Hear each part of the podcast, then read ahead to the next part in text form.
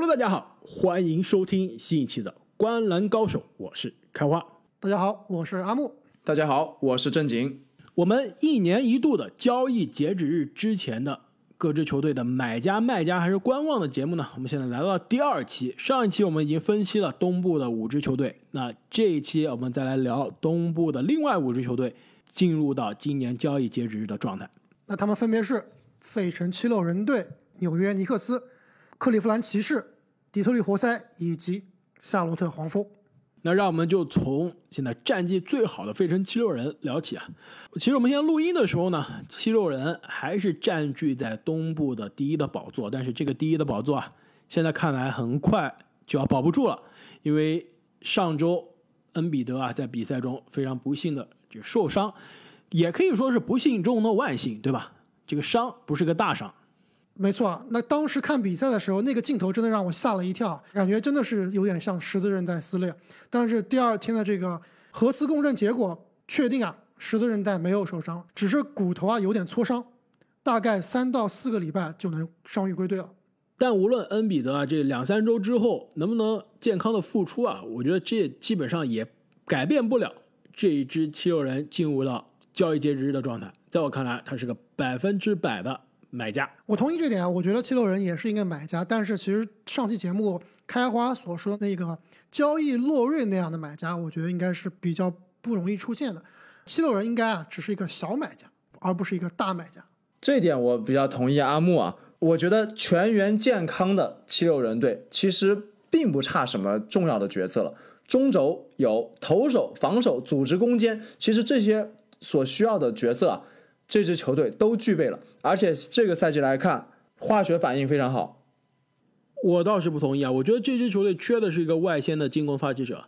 如果到了季后赛，恩比德被看得死死的，谁来从外线发起进攻？其实去年的字母哥被热火锁死之后啊，我们就看到了，如果你的内线是你的进攻核心，外线又没有一个可以持球的第二进攻点啊，在季后赛是非常可以被针对的。对于这支七六人来说啊，面临的一样的问题，你真的是靠哈里斯吗？其实哈里斯啊，与其说他是一个外线，他其实更多像一个锋线的摇摆人。他其实真的是需要一个后卫线上可以有组织又有单体进攻能力的球员。最好肯定是克里斯保罗啊，但是这克里斯保罗你就完全是不可能的，无论是从薪金还是从交易上来说。那一个迷你版的克里斯保罗，卡尔洛瑞，我觉得就是解决了七六人的这个问题。就上期节目我也聊到了，我觉得七六人今年战绩这么好，然后又这么激进了，在交易截止日前啊，搞这么大一个名堂，而且以现在他这个总经理的风格啊，应该也只是搞一些小修小补，并不可能这样 all in 的。我觉得上一期我提的这个交易方案，我觉得再有必要再提一下，那就是丹尼格林、斯科特、马克西再加福格森四个人换凯尔洛瑞。并不是伤筋动骨啊！这里面四个人除了丹尼格林之外，其他三个人并不是球队必须的轮换球员。丹尼格林，对吧？在球队的首发阵容中，虽然是场均上场二十八分钟，但的确是首发五个人中可能是最没有作用的、最没有存在感的存在。如果能把他升级成洛瑞，对于这支冲击总冠军的球队来说，肯定是升级了。如果你非要这么换的话，我觉得七六人可以强行要一个。麦考，张铁林走了以后，需要麦考，需要一个吉祥物弥补血赚。那如果洛瑞这样的交易啊不能成型，两位你们觉得作为买家的七六人啊，在交易截止日之前有什么样的动作？由于薪金空间的问题，我觉得他们多半也只是在这个买断市场上，或者说自由球员里面淘一淘射手或者攻击手。我觉得他们很有可能最后买入的球员啊，就类似于。爵士买入伊利亚索瓦这样的一种角色球员，我七六人这个赛季的化学反应这么好啊，与其去吃大补单，对吧？换走这么多角色球员，不如来个万能药，对吧？去追求一下 P.J. 塔克，给自己的锋线再加上一道大锁以及投射。P.J. 塔克的确是可以帮忙啊，但是你真的觉得 P.J. 塔克就那么便宜吗？就比洛瑞便宜很多吗？对吧？我们上一期节目也说了皮尔塔克现在是所有争冠球队都想要的，人人皆爱。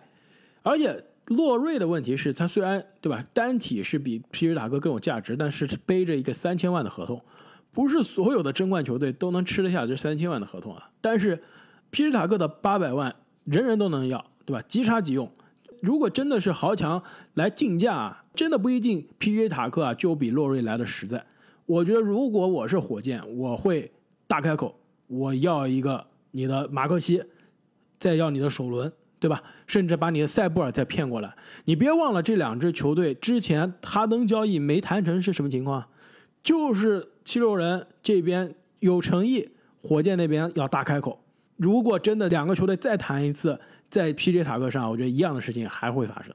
哎，倒忘了这一重啊，这个这两个球队的管理层可是有渊源的。因此啊，我觉得七六人如果是在篮网没有大动作之前啊，可能还真的对于现在的阵容还挺满意。但是，一看今年在季后赛必须面对的这个死敌，一下子升级了，而且很有可能继续升级，这不就不进则退了吗？而且现在看来。如果大帝继续受伤，连季后赛的这个主场优势也要丢了。如果我是七六人啊，我现在肯定是希望可以有一个大的加强。而且七六人今年在季后赛要面临的其他几个球队啊，我觉得也会有动作。既然聊到其他球队呢，我们就要聊一下七六人有可能在季后赛遇到的东部强队纽约尼克斯。我们不遗余力的黑了尼克斯这么久啊，这个赛季真的。给我们长脸了，没错。每次我们之前把尼克斯和强队这两个词放在一起说啊，都是有点嘲讽的状态。这可能是我们开播以来这一百多期第一次打心底里的把尼克斯是叫成强队。我们是不是应该跟尼克斯先道歉一样？我不道歉，我觉得尼克斯还不是强队，我不服，我还没有放弃。我觉得以尼克斯的水平，现在排名在季后赛的行列啊，就已经是强队了。对，远远的超出了预期，对比过去的自己更强了，就是强了。哎，但是我这里先说我的观点，一般来说，在交易市场上面啊，强队更加偏向会是一个买家，弱队更偏向是一个卖家。但是尼克斯这里啊，我倒是觉得他处于观望中，更偏向于卖家的一方。这点我不同意啊，我觉得尼克斯他肯定是要往强队的梯队去走的。所以，妥妥的，他应该是一个买家。这点我同意阿木的。我觉得，不管我们认为尼克斯是强队弱队啊，球队自己是觉得自己今年肯定是强队了。他其实之前在乐透区徘徊，也是觉得自己强队，对吧？今年是进入到季后赛行列，这个自信心真的是底气都有了，对吧？已经做好打我们脸的准备了。更关键的是什么呀？全联盟以前我们说尼克斯就是烂合同满天飞，对吧？战绩虽然差。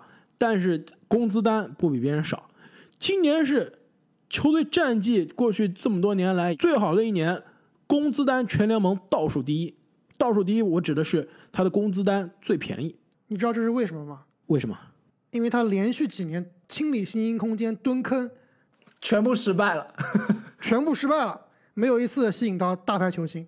但现在来说啊，也是塞翁失马嘛。焉知非福？虽然吸引来大牌球星肯定是更好啊，但是现在也是让我们看到了一个，对吧？终于有薪金空间在交易截止日之前作为一个买家的尼克斯了。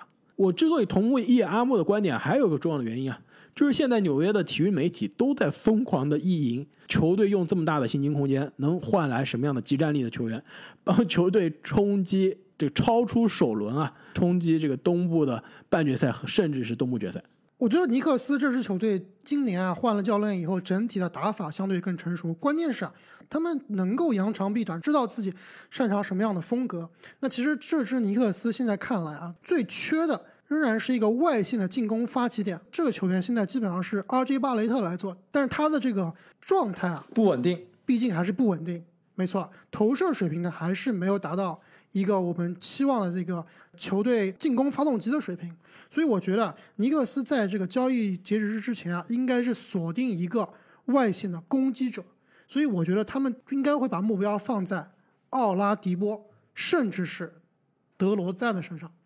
奥拉迪波啊，最近的确是跟尼克斯传出了相对比较多的交易的传言啊。这个德罗赞我还真的是没有想到啊，这这两个方案分别需要怎么样才能实现呢？其实也比较简单，因为尼克斯刚刚开完你也说了，他这个自己就有很多的薪金空间，他现在有一千七百万的这个薪金空间。德罗赞是两千七百万，奥迪是两千一百万。那其实尼克斯完全可以用尼利基纳加上诺克斯，再加上一个二轮去换奥迪，或者说再加一个一轮去换德罗赞。你的这个报价的组合啊，我觉得对于奥迪来说可能是足够了，但是对于德罗赞来说啊，可能还不一定够。现在马刺啊，我们后面聊到马刺的节目可能会细说一下。我觉得马刺现在他交易的优先级比较高的还是埃尔德里奇，我感觉马刺是做好了让德罗赞交易不走就留在球队的这样一个可能性了。今年夏天说不定还续约德罗赞，但是奥拉迪波啊跟火箭这段关系基本上是注定要结束了。火箭出了名的现在是重建，培养年轻人省钱。那如果是手上这个两千多万的合同，今年夏天还要面临续约啊，我换来两个年轻人，基本上打了一个五折都不到的这个工资单，那肯定是对于火箭来说啊非常有这个交易动力。其实我今天也想到了奥迪的这笔交易啊。如果这两个人不行，因为其实这两个人在交易市场上可能还是比较抢手的。我这还有另外一个人，一样是打同样的位置，扮演同样的角色，我觉得这个要的价会比这两位还要低。那就是奥兰多魔术队的到期合同，福尼耶一千七百万，同样诺克斯加尼尼基纳，甚至加一个二轮换福尼耶，你们看怎么样？我觉得魔术啊就是东部的火箭队。同样是培养年轻人，而且球队上现在那么多伤病，对吧？今年基本上也就放弃了，换来两个年轻人，再加上未来的选秀权啊，那肯定是非常合适的。毕竟福尼耶也是夏天可能跟魔术啊要分道扬镳了。我觉得福尼耶跟刚才提到的奥迪和德罗赞，毕竟还是差了比较多啊。他这样的角色基本上是一个射手型的角色，其实他的持球攻的能力，特别是他他打挡拆的水平啊，真的是。比较欠缺，我觉得福尼耶其实他跟尼克斯自己队里面的伯克斯啊，这个风格和位置都比较类似。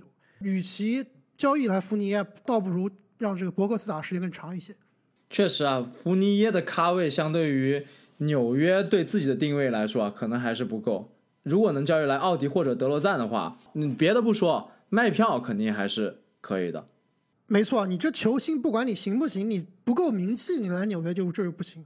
就比如说刚刚这个赛季中交易来的罗斯，对吧？虽然罗斯现在已已经不是巅峰罗斯的水平了，但是哎，我名气在那儿，我这话题在那儿，这就是尼克斯这支球队的气质。浮夸。那无论怎么样，其实看到尼克斯在联盟的底部啊，鱼腩了这么多年，终于是争气了一回，也是为尼克斯感到高兴啊，也是非常希望。这个第一次可以同时在季后赛啊看到两支纽约的球队的出现，哎，你这么一说，说不定还有可能在首轮会碰到呢。如果尼克斯第八，篮网第一的话，是不是？或者是篮网第二，尼克斯第七，真的有可能。首轮上演纽约德比，我不知道这个上一次纽约德比是季后赛里面纽约德比是什么时候了？没有上一次，因为篮网从新泽西搬去纽约之后啊，这就没有季后赛这两支球队德比了。那历史第一次纽约德比。没错，那这个卖票不用想了，无论你交易来福尼耶也好，还是还是交易来谁，对吧？就交易来正经啊，这个卖票都不用愁了。那是吊打福尼耶，好吧？如果球馆开放的话，我是绝对要去现场看球的。哎，球馆已经开放了，正经啊，真的吗？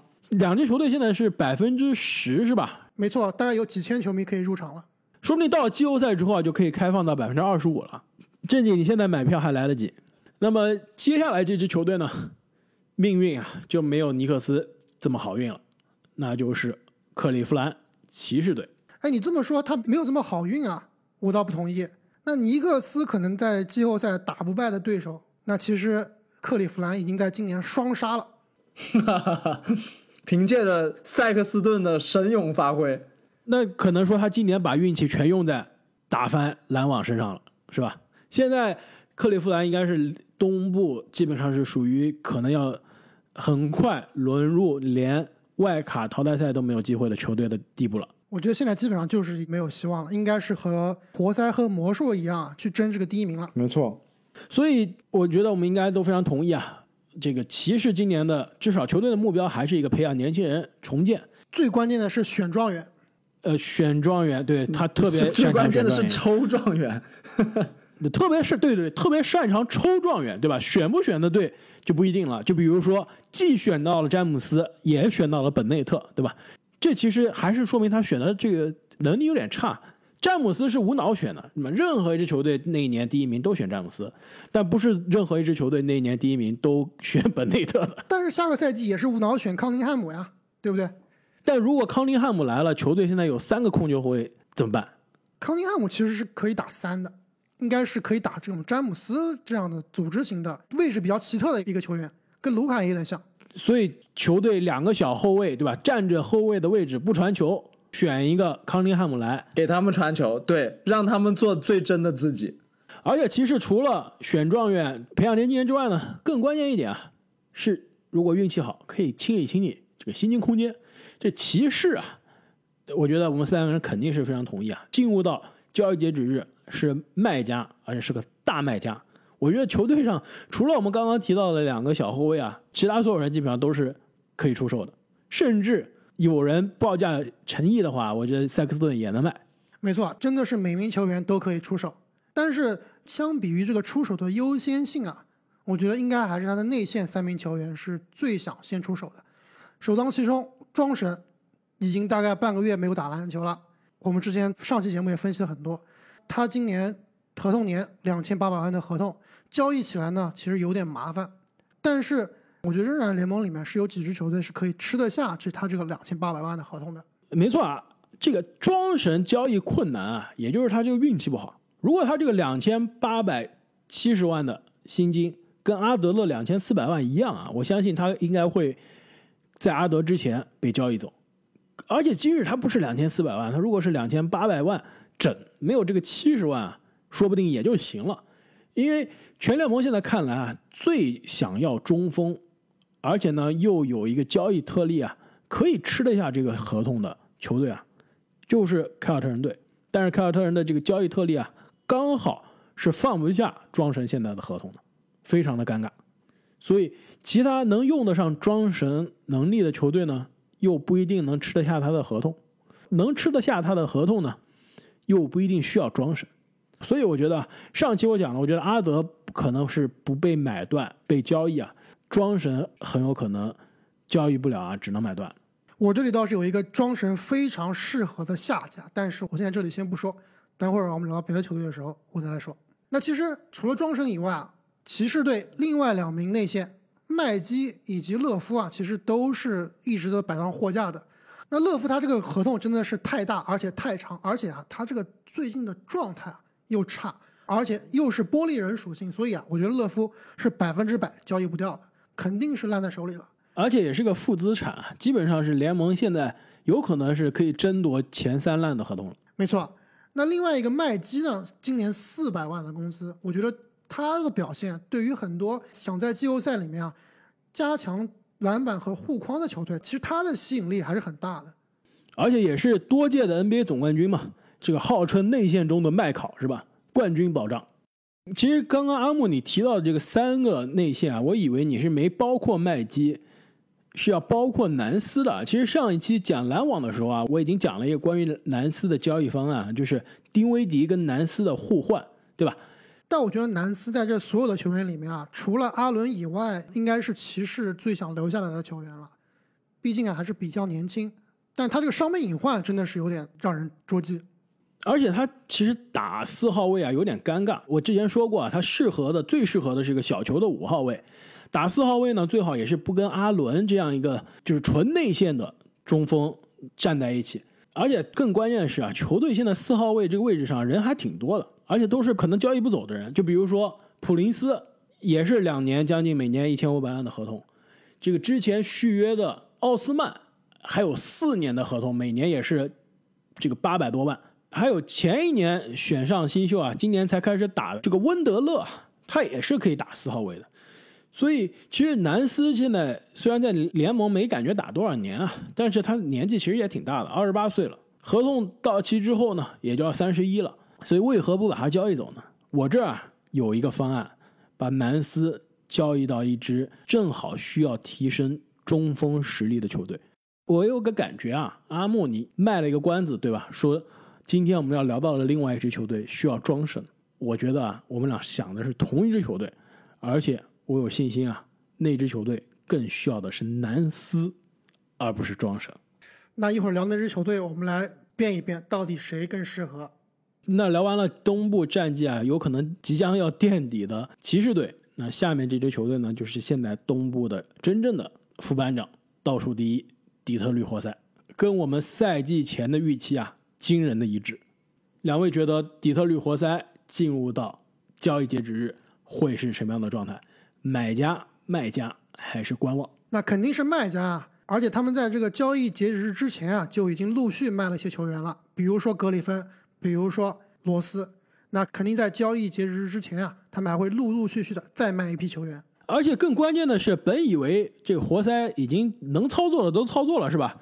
但其实他是这个唯二的球队啊，是在交易截止日之前真正开始交易的，对吧？就是我们录音前没几天，就是把球队上的这个米开尔·刘克换走，换到雷霆，换来了迪亚洛。其实这笔交易啊，因为两个球员的名气都不是特别大嘛，我看媒体聊的并不是特别多啊，但我倒是觉得这笔交易中啊，活塞是赚的。米开尔·刘克一个射手，其实在这一支重建的球队中啊，其实没有什么发挥的空间，没有什么他的这个价值存在。但是迪亚洛就不一样了，对吧？这个赛季其实迪亚洛不声不响是打了一个非常出色的赛季。但是不要忘记啊，迪亚洛今年也是最后一年了，也是面临着要续约的问题。但无论如何啊，活塞肯定都是一个妥妥的卖家了。包括他们的总经理，其实在接受采访的时候都说啊，整个队里面没有非卖品，只要给我足够的首轮。哎，这我不同意，我觉得他们应该不会卖他们的当家球星格兰特。那还真的不一定。其实已经有好几个球队啊，向活塞报价格兰特了。除非你给我比尔。其实这个也是我想今天问你们俩的，因为最早传出跟格兰特啊，就对格兰特有益的球队是凯尔特人，对吧？据说凯尔特人是四个首轮，再加其他的资产换格兰特，但是呢，这个活塞很快就出来辟谣了，格兰特是不用想了，我们不卖。所以你们俩觉得，就格兰特到底在不在货架上？到底会不会卖？如果卖的话，是不是值凯尔特人的四个首轮？我刚刚说格兰特不会卖，但是我刚刚听正经说这个不一定，以后我又仔细想了一想，我感觉很有可能活塞在下一步大棋，就是把格兰特这只股票啊，利用庄家的身份推到它历史的最高点，然后在高点出售。没错，在这个开赛之前，他们签下格兰特，我们都觉得无法理解，就这样一个重建球队，你签这样一个。三 D 型球员，或者说个攻击能力比较强的三 D 型球员干什么呢？更关键年纪呢，其实二十七岁了，对吧？在联盟也打那么多年，这个基本上打法也定型了，上限很有限。哎，结果这个赛季还真被他抡出来了一些成绩。没错，真的是抡出了准全明星的水平啊！那格兰特他的年龄、他的风格，其实对于这支重建的活塞来说，并不是非常的符合。他们是不是真的想在这个？让格兰特抡出来的时候，在高点抛出，然后割一波韭菜，看谁来当这个韭菜。哇塞，我们都小看了活塞啊！当时赛季前我们都说活塞这是迷之操作，太迷了，根本看不懂。那现在逐渐这个真相是不是要浮出水面了？所以这么说，活塞是资本市场上的私募大佬啊，对吧？就跟美国这边私募一样嘛，低价收购一个公司，这个缝缝补补提升一下。公司的市值两三年之后转手卖了，这格兰特不就这样吗？自由球员市场上去年夏天刚签过来，把他的这个价值提高了，现在半年不到，哎，转手卖了。如果真的是换来四个首轮啊，我是活塞的话，我肯定换。没错，四个首轮是什么概念啊？对吧？格兰特再打的再好，但是他今年也证明了，他作为球队的第一进攻点，作为球队的老大，球队的战绩就是东部的垫底，对吧？不可能有其他更高的上限了，而且今年也就二十七岁了。这个六千万的合同拿完之后，也是三十多岁的球员了。那现在不交易，什么时候交易？等他到三十岁的时候再交易吗？等他变成到期合同的时候再交易吗？肯定是不可能的。所以，活塞交易格兰特，我觉得只是时间的问题。如果脸皮厚，今年交易；如果拉不下脸皮，明年交易。如果是能换来所谓的凯尔特人的四个首轮啊，我是活塞，我肯定换。哎，你这么一想，我感觉另外一支球队也有类似的操作。就如果格兰特在今年交易截止之前啊交易掉，真换来四个首轮，我觉得另外一个球队他会很眼馋。你们觉得休斯顿火箭会不会卖伍德？是不是有点同样的感觉？在休赛期低价淘宝，也不算低价吧，就是算一高价个卖出。中规中矩的价格。其实你的这个观点啊，非常的有意思啊。我但是我觉得我们要即将剧透我们后面讲火箭的那期节目了。其实我在准备火箭的时候啊，我我也考虑过，就是火箭在一个清仓大甩卖的阶段，到底谁是非卖品？唯一可能非卖品就是 KPJ KPJ 和伍德。我当时写的是伍德啊，但你这么一说，我觉得伍德也有可能，也有可能在货架上。但是再仔细一想呢，为什么格兰特好交易，伍德不好交易？就是格兰特他在季后赛证明过自己了。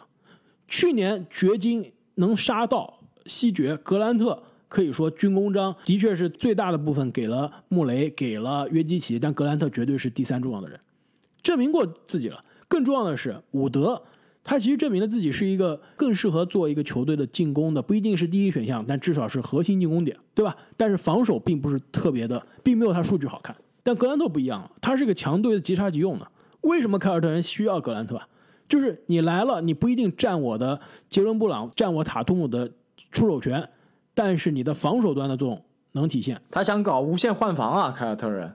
没错，但是如果一个强队换来了伍德，这就比较尴尬了。他的防守首先并不是能给你提供特别大的提升，而且你进攻啊以他为核心，那就打断了自己现有的这进攻的节奏了。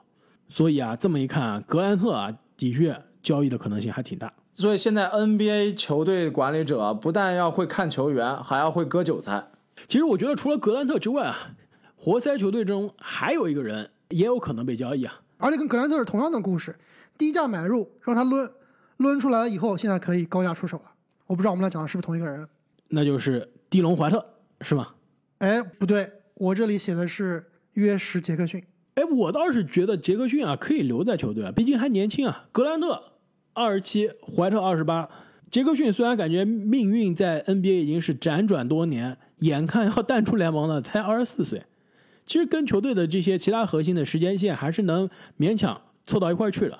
怀特就不一样了，同样他的合同打完也就是三十多岁的人了，现在不交易，明年到期合同更不好交易了，说不定。所以说现在任何一个缺一号位。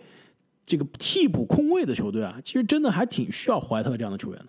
其实刚刚我们提到的七六人队啊，也表达过对怀特的兴趣。你看，怀特这样一个作为有自主攻击力以及组织能力的空位啊，甚至是可以在决胜时刻和大帝他们一块出场的。对，作为一个防守者，对，但是他的投射水平啊，还是有点让人不放心。但更关键的是，我为什么我觉得怀特迟早要走啊？就是球队现在一号位啊有点臃肿了，对吧？有今年的高位新秀海耶斯，马上伤愈回来了，肯定是要打主力的位置。还有呢，同样我现在看明白了，这个底特律活塞绝对是 PE 大佬，对吧？同样低价淘来了丹尼史密斯，而且是在这个曾经的独角兽股票 这个。一路下滑，已经跌到毛票的角度抄了底，现在让他抡，对吧？抡出又抡出身价了。这丹尼史密斯是 GME 啊，强行被炒起来的。但我觉得联盟里面能再上丹尼史密斯这个当的球队啊，应该是不会多了。哎，我觉得你还别着急啊，这丹尼史密斯跟正经说的一样，他就是游戏驿站。这个现在游戏驿站，这个丹尼史密斯的股票啊，才炒到一百块。还没上四百块呢，等上四百块，你看有没有人喜欢接飞刀？没错。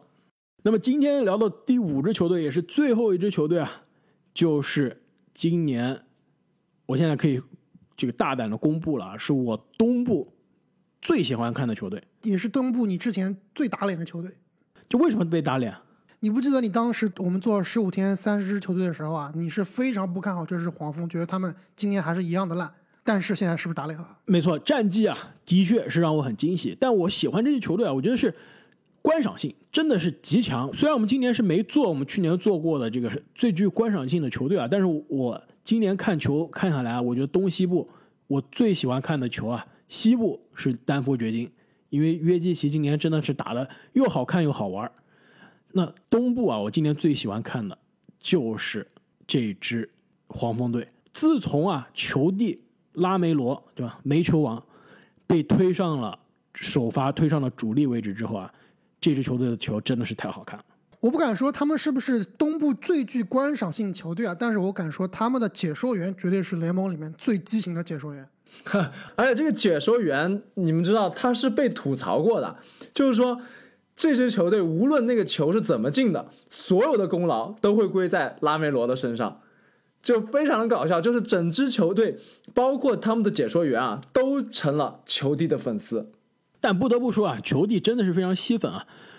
说实话，球帝进入到选秀大会。之前虽然我们三个都觉得他是今年上限最高的选择，但是呢，我们三个人都都对他的能力啊有不同程度的疑问，对吧？他今年打出来的百分之三十七的三分球命中率，每场进两个，百分之四十五的投篮命中率，这真的是超出了大多数球探的预期了，对吧？我们都非常担心他来了 NBA 之后很难适应。NBA 的这个对抗很难适应 NBA 的射程，但是现在看来啊，这些担忧都是多余的。所以，这样一支惊喜满满的黄蜂队，你们觉得进入了交易市场之后啊，他是买家、卖家还是一个观望者呢？我觉得妥妥的是一个买家，而且可能是大买家。这一点，哎，我本来想说我非常同意阿莫，但是大买家我不同意，买家我同意。就是我之前说过，看球队到底是什么样的状态，你要看他的目标。这支黄蜂赛季开始之前，我觉得他的目标是培养年轻人。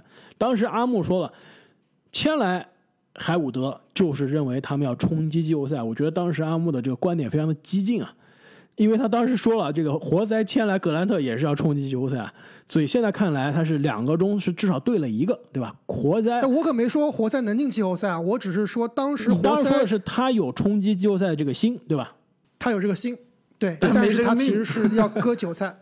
对，但是呢，你同样的也说了，黄蜂是有冲击季后赛的心，我当时也是质疑的。现在看来呢，黄蜂啊，真的是被你说对了。我觉得他今年的目标就是冲击季后赛。现在不用冲击季后赛了，现在的战绩在东部其实还是比较稳的，很有可能打得好都不用打排位赛了。我同意啊，黄蜂肯定这个赛季现在这个势头肯定就冲着季后赛去了。但是你们觉得他们会不会也同时是一个卖家，处理一下他们臃肿的后卫线呢？我觉得确实应该处理一下他们的后卫线，但是你要看他们处理掉后卫线买来的是什么球员。没错，我这里有几个方案，绝对是能让他们甚至有可能冲击第二轮。比如说我刚才埋下了这个和克利夫兰骑士的伏笔。哎，我也埋下了一个和克利夫兰骑士的伏笔，我就知道我们想到是同一支球队了。但是我们想的不是同一个人。你要的南斯，我觉得不行，要来就来庄神，可以用泽勒加芒克，就正你所说的这个后场比较臃肿，但是天赋满满的芒克为主体去换庄神。庄神加上这个拉梅罗球的这个组合啊，这个空接之城除了布里奇和球以外，还有庄神和球。庄神啊，我觉得。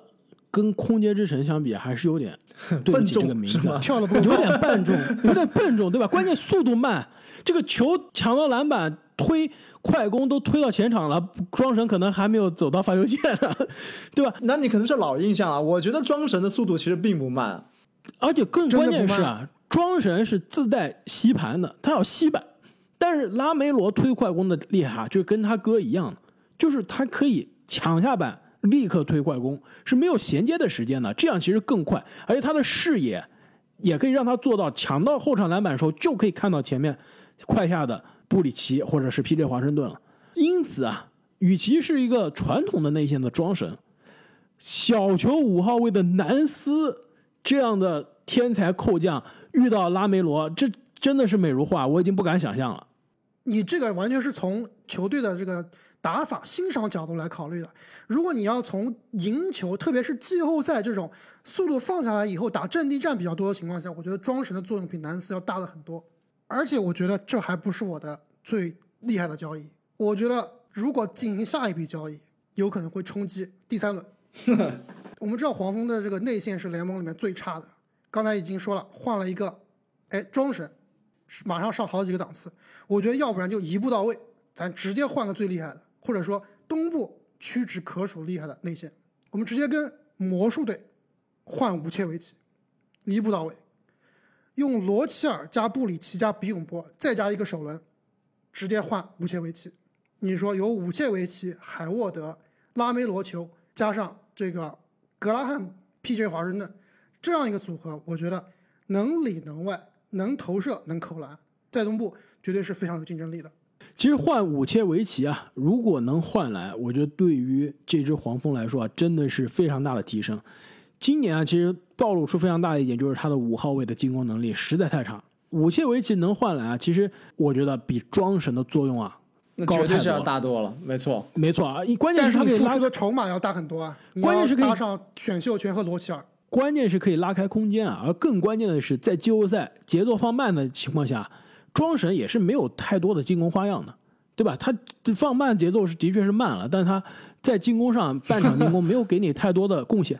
武切维奇就不一样了，对吧？今年又是一个全明星赛季，又是体现出了内线可以说是联盟顶尖的进攻的能力。而且他的三分练的比以前更恐怖了。没错，跟拉梅罗如果能打出挡拆的配合，对吧？无限拉出来投个三分，更加轻松了。而且按照之前的赛季啊，魔术队其实还是一个季后赛争夺的这样一个选手，到这个赛季基本上就弃疗了，所以武切维奇应该也是摆到了魔术队的售货架上面，所以也给了黄蜂队这样大交易的机会。阿莫，你这个方案我觉得是冲着赢球去了。我的南斯的那个方案其实冲着观赏性和卖票，但我现在接下来还有一个方案，卖票那可能要比南斯的这个方案更加夸张，观赏性啊说不定也有更大的提升，话题性啊那就更高了。你觉得麦基，麦基呢就是上五大囧了，我这个是正儿八经的正儿八经的流量。你想想啊，这个球帝身边如果再配一个球哥，双球、双色球、双球会，买彩票吗？你是？该有多么的有意思！其实今年啊，我不知道你有没有看很多鹈鹕的比赛，我看了挺多的。球哥变了。三分球贼准，而且他变成无球的球哥了，从曾经的那个球帝的风格，对吧？抢篮板、推快攻，作为一个进攻的发动机，今年变成一个无球的人了，助攻比以前少很多，下来了，但是接球就投的能力上去了，罚篮更准了。而且我前几天啊，在美国的这个 Reddit NBA Reddit 上发了一个帖子，一下子火了，引起了这个美国球迷的热议。你们知道是关于球哥的一个什么数据吗？就先让你们猜一下，今年吹杨比球哥多进多少个三分球？可以说吧，到这个全明星周末的时候，吹杨今年都专注罚球了，他的三分球都已经退化了。没错，根本投不进。截止全明星赛啊，吹杨比球哥还多打了一场，但比球哥啊少进了十五个三分球，而且球哥的出手更多，命中率更高。这还不是最吓人的，更夸张是啊，截止今年的全明星周末，球哥啊，这个我们曾经说这个投篮可能要接近福尔茨甚至是西蒙斯水平的球员，命中的三分数比泡椒、米德尔顿、德文布克、东契奇、洛瑞、博谭斯、英格拉姆、塔图姆、贾马尔穆雷，甚至是布拉德比尔都要多。他就已经转身啊，从曾经的那个投篮特别差，但其他事情都做得挺好的一个后卫啊，变成了一个现在是投篮不一定说是联盟顶级啊，但至少是联盟优秀的射手，对吧？差不多百分之三十八的命中率，每场给你进两到三个三分球，而且最近这几个月啊，命中率和进球数都更高了，所以双球会啊，既有话题，而且两个人的风格啊，现在也不重合了。你刚刚说的一串大球的投篮进步啊，我是心里面既开心又难过。我觉得大球被大家所熟知，而且就是当年在 UCL 看他打大学 UCLA 的比赛，甚至是他第一年在湖人的比赛，让大家最让我惊奇的就是他超乎常人的这种传球意识以及传球水平。那其实他从一个顶级的传球手变成了一个可能是这个中等水平的三 D 球员，那我觉得真的有点心酸啊。所以，既然他在鹈鹕，对吧，打得不顺心，还不如到自己的兄弟身边打得更加快乐呢。那你是把罗齐尔换走呢，还是把格拉汉姆换走呢？所以我这边的交易方案就是球哥换黄蜂的芒克加格拉汉姆，鹈鹕这边应该还要再加一个选秀权。其实这样都非常合适，因为芒克和球哥都是要到今年夏天成为自由球员的。黄蜂续约芒克，对吧？肯定是要付出代价的，还不如把这钱给球哥呢。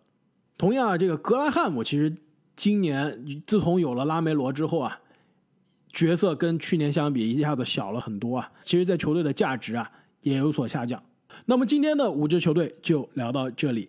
那大家对这些球队啊有什么自己关于交易的想法，也欢迎跟我们分享，也欢迎大家继续订阅、关注，还有转发我们的节目。